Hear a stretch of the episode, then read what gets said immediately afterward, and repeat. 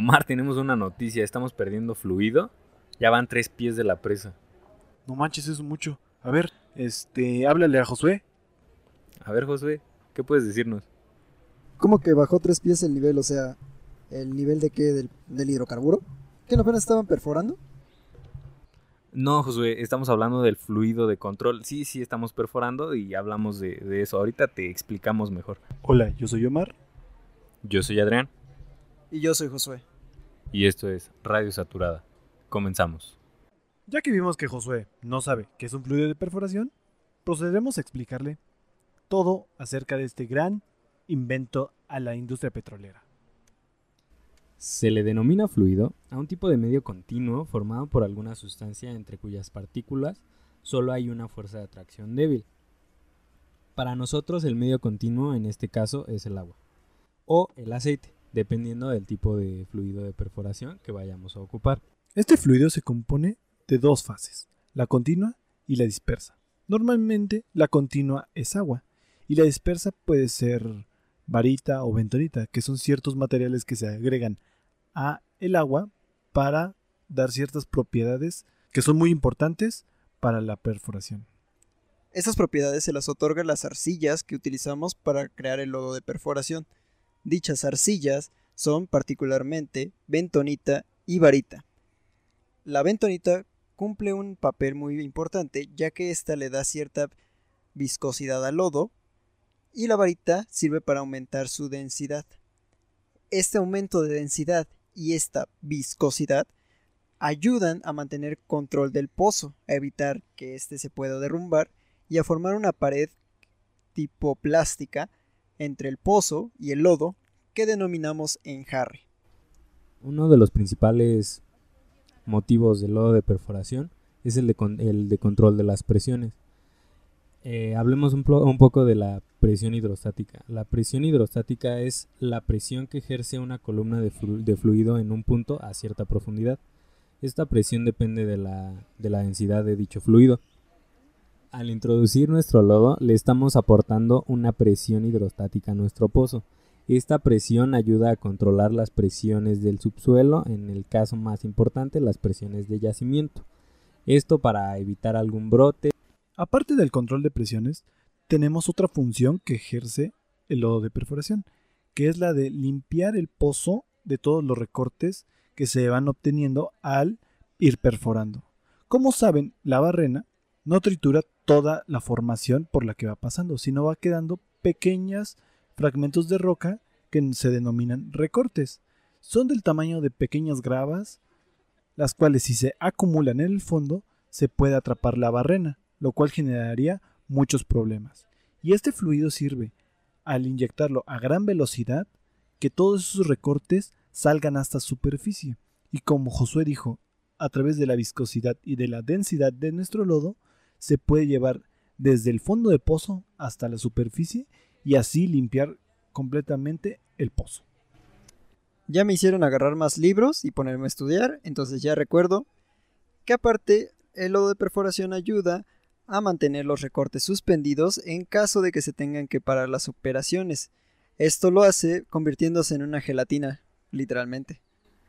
Dicha suspensión de operaciones puede ocurrir por distintos motivos, como por ejemplo, se tiene que asentar una tubería de revestimiento, entonces tenemos que parar las operaciones para poder bajar la tubería, cementarla, cambiar los cabezales, etcétera, etcétera. Dicho proceso toma bastante tiempo, y si el lodo no se pudiera gelificar, los recortes terminarían en el suelo y provocarían muchos problemas operativos en un futuro, e incluso que no podamos meter nuestras tuberías de revestimiento.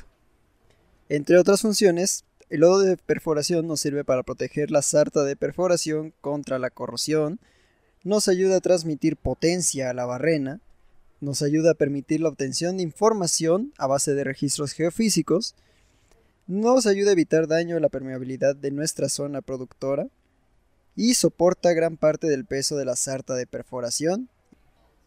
Y como ustedes recordarán de nuestro capítulo de perforación no convencional, el lodo también se ocupa para darle potencia al motor de fondo y así seguir perforando. Ese tipo de fluido, base agua, tenía un cierto problema en los campos mexicanos, El campo más famoso, Cantarel, que ya también hablamos de él, tenía un cierto problema, ya que sus yacimientos eran de calizas o rocas calcáreas, el lodo no funcionaba.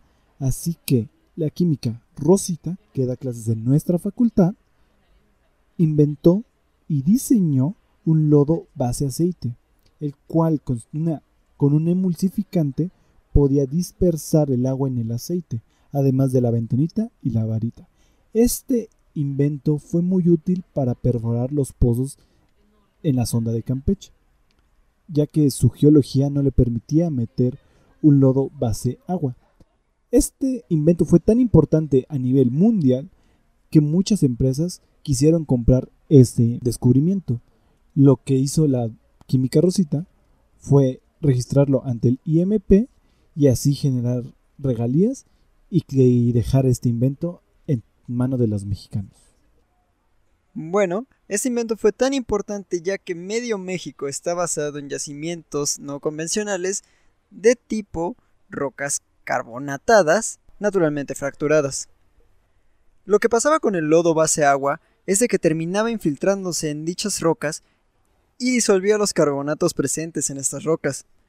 Por lo que, supongo que la profesora Rosita se puso a investigar algo para que no pasara. Su solución fue agarrar diésel y mezclarlo con nuestros componentes ya conocidos. El diésel resulta inerte con las rocas carbonatadas, por lo tanto sigue manteniendo las funciones originales del lodo de perforación. ¿Diésel? Sí, Omar, diésel. Puede que esto no se escuche muy eco-friendly, pero no te preocupes. Nada más lo utilizamos a ciertas profundidades específicas y cuando nos encontramos un acuífero de agua dulce se tiene que usar un lodo de perforación base agua para no contaminarlo. Entonces no estamos haciendo gran daño realmente. Otro de los tipos de lodo que existen es el base aire o neumáticos. Estos lodos se elaboran inyectando aire a una mezcla gelatinosa generando una espuma. Son usados para perforar formaciones de baja presión, donde el equipo superficial o de profundidad impide el uso de lodos base agua o aceite, y en ocasiones en zonas de pérdida de circulación. Bien, ya hablamos qué es un fluido. Ahora vamos a ver el recorrido que tiene el fluido de perforación. El ciclo del lodo. Empieza en las presas de lodo que están en superficie. Después pasa por las bombas. A continuación va por el centro de la tubería de trabajo hasta el fondo del pozo, saliendo por las toberas, regresando por el espacio anular. Ya en superficie entran a los desarenadores, desarcilladores y después se vuelven a poner las propiedades óptimas para volverse a ingresar al pozo. Este lodo está en constante circulación y normalmente puede llegar a estar durante toda la operación de perforación en un mismo lodo, solo que cambian su densidad. Para concluir, les vamos a dar los precios del barril al día de hoy, 11 de octubre de 2019. El crudo Brent está en 60.48 dólares, manteniéndose respecto a la semana anterior al igual que el WTI, que se mantuvo en 54.65 dólares, y la mezcla mexicana, que está a 51.16 dólares por barril. Esto ha sido todo de nuestra parte. Recuerden seguirnos en Instagram, Facebook, Twitter y en todas nuestras redes sociales de Código Petróleo. Cualquier duda u comentario que tengan, háganlo llegar a estas páginas. Y recuerden, Pemex tiene la energía y nosotros tenemos el código.